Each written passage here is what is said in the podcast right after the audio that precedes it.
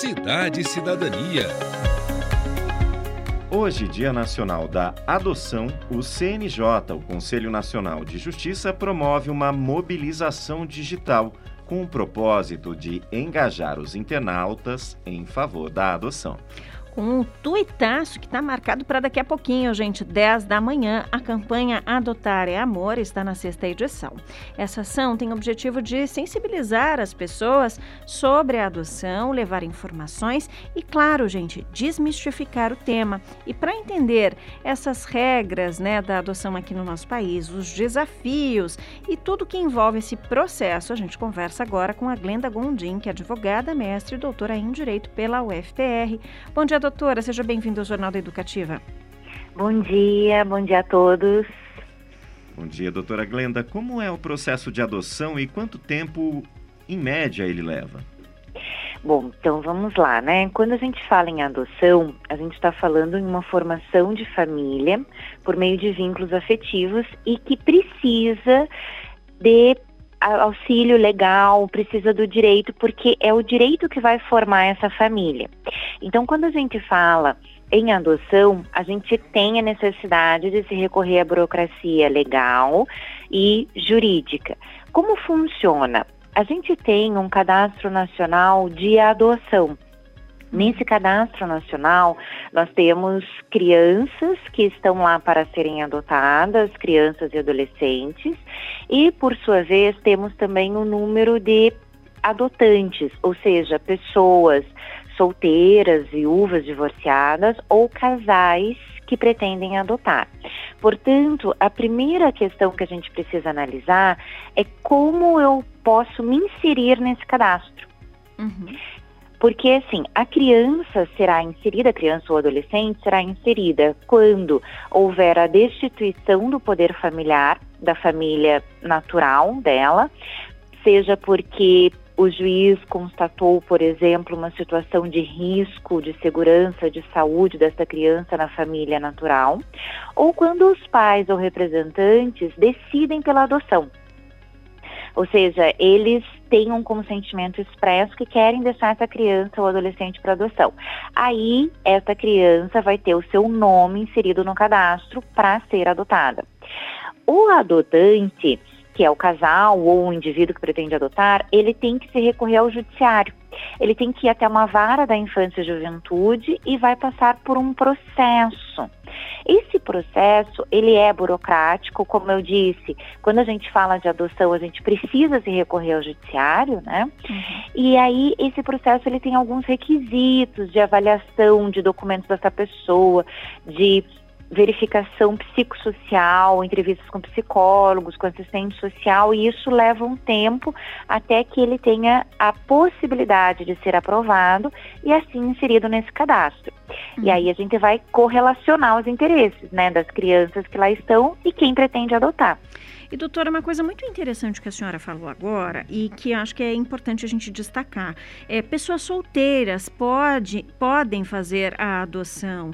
Existe uma data limite para que ela se habilite? Existe uma idade mínima para que isso ocorra? E eu gostaria que a senhora falasse justamente sobre os solteiros, as pessoas solteiras, porque a gente sempre achou que era necessário ter um casal para adoção, mas isso não existe. Exatamente, Giovana, isso não existe. Quando a gente fala em adoção, a gente está falando na criança. Então a criança precisa ser colocada no núcleo familiar. E às vezes a gente tem uma pessoa, seja ela solteira, às vezes viúva, por exemplo, a gente tem um caso bem interessante de uma moça que se casou sete meses depois ela ficou viúva e nunca mais se relacionou com ninguém, mas queria uma família. Uhum. Queria adotar. E ela pode. Qual que é o requisito para adoção? Ela precisa ter mais de 18 anos de idade, né? Vai passar por todo esse processo que eu comentei, que vão ser avaliados os documentos dela, vão ser avaliadas as condições psicossociais, ou seja, condições psicológicas, né, para verificar como essa pessoa pode lidar com uma criança ou um adolescente. Porque, voltando, a gente está sempre falando em adoção é para a criança. Ou seja, o objetivo é uma boa formação da criança. Então, verificando que essa pessoa tem condições, ainda que ela seja uma pessoa sozinha, não em casal, ela pode adotar. Uhum. E doutora, quem tem interesse em adotar uma criança, como deve. É, qual deve ser o passo a passo, por onde deve começar? Bom, primeira coisa que a pessoa precisará fazer é se recorrer até a vara da infância e juventude da sua cidade. Uhum. Na vara da infância e juventude, ela vai fazer inicialmente um cadastro que vai conter o nome dela, os dados, documentos pessoais, como CPF, RG, comprovante de residência, certidão de nascimento. E aqui eu faço até uma ressalva. Por que certidão de nascimento?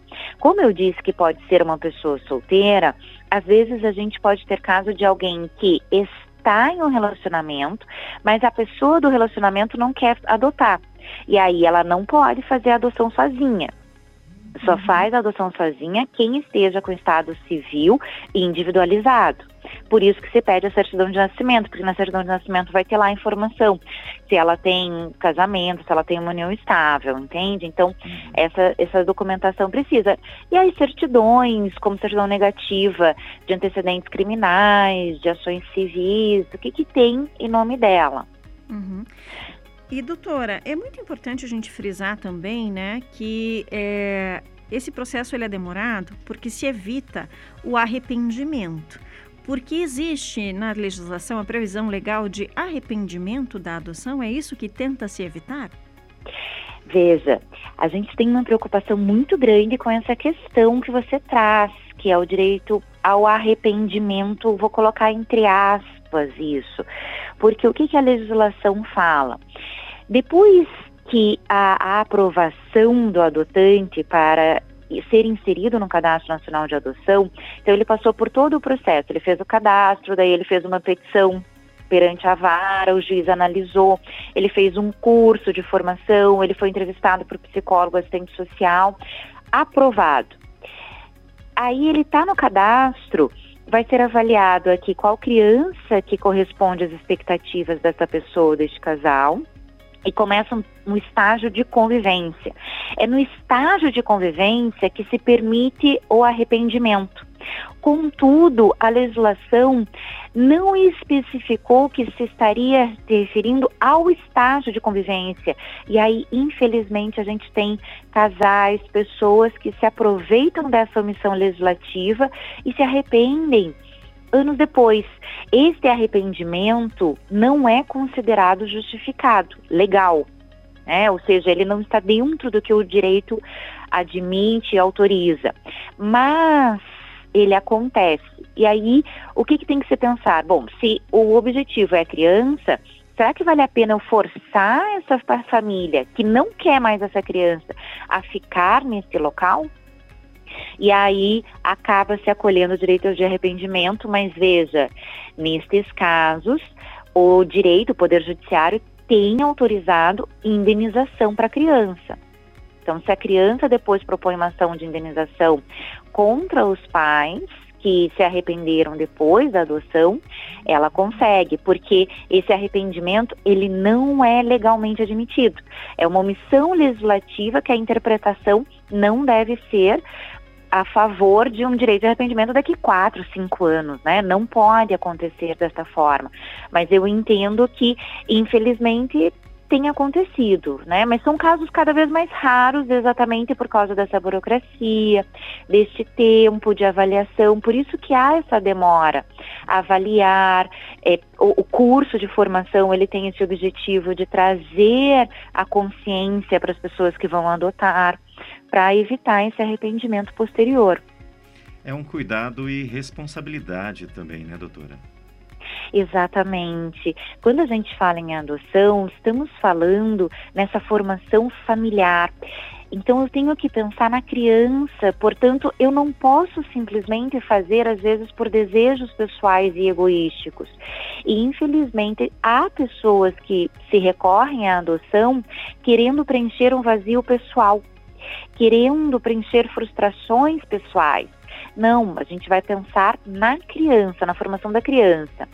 Só que esse pensamento egoístico, ele se reflete até nas características que se pretende que a criança tenha quando dá adoção. Então, características físicas, idade, muitas vezes refletem o que? A pessoa simplesmente quer um filho para ela. Às vezes ela acha que ela vai, vou fazer aqui uma comparação grotesca, mas só para a gente entender, às vezes ela acha que ela está indo em uma loja comprar um produto para sua satisfação pessoal e não é isso. Estamos falando de uma vida, da formação de uma criança. É. Doutora, a gente te agradece e reforçamos, né? Tuitaço, então, começa daqui a pouquinho, às 10 da manhã, campanha Adotar é Amor. Perfeito. Eu que agradeço essa oportunidade de falar sobre esse assunto tão importante. Tá certo, doutora. Uma ótima quarta-feira para a senhora para todos nós.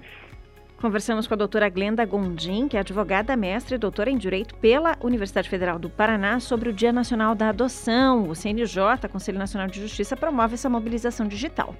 Ele disponibilizou diversos conteúdos gráficos, né? capas para redes sociais, material para o Twitter, Instagram, Facebook Stories, que pode inclusive ser usado por qualquer pessoa que queira aderir à campanha usando a hashtag Adotar é Amor. E a gente te lembra que você pode ouvir essa entrevista no Spotify da Educativa para ficar bem informado sobre o assunto.